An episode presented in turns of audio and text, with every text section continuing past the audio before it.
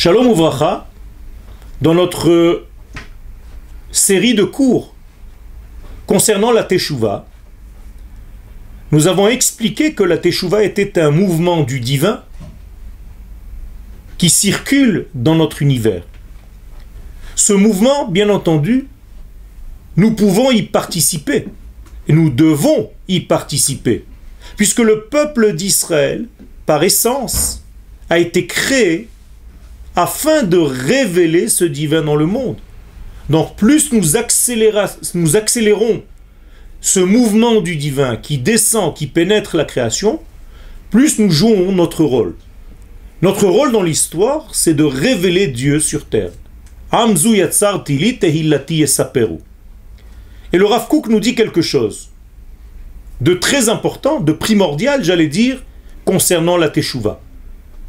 La Teshuvah, donc, n'est pas seulement limitée à faute et réparation de la faute, mais un mouvement qui nous permet en réalité de révéler des valeurs de l'absolu dans ce monde.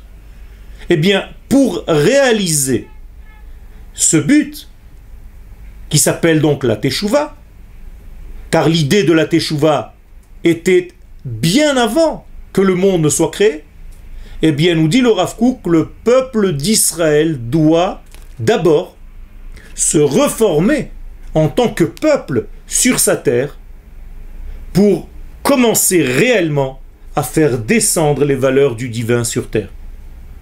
Et donc, lorsque le Rav Kook va traiter le sujet de la Teshuvah, il va innover, il va apporter des éléments qu'aucun maître d'Israël avant lui n'a touché.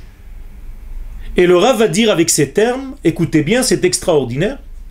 Ve'im yavo Adam, le chadesh dvarim. Si un homme aujourd'hui venait à donner une certaine forme, un certain sens nouveau, Beiska concernant le sujet de la Teshuvah, Bazmanazé, à notre époque,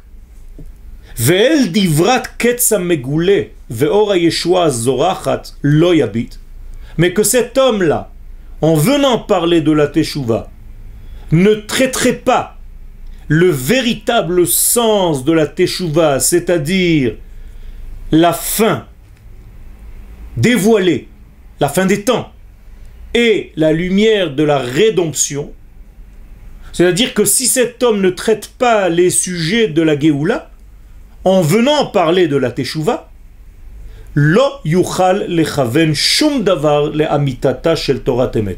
Eh bien, sachez, nous dit le Rav, que cet homme ne peut pas réellement être fidèle à la Torah de la vérité.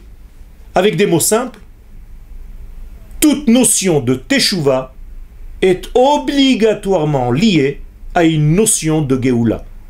Et si on sépare les deux notions, ces deux valeurs, ces deux sujets, eh bien on n'est pas fidèle à ce que la Torah de la vérité, la Torah de l'absolu, vient nous révéler.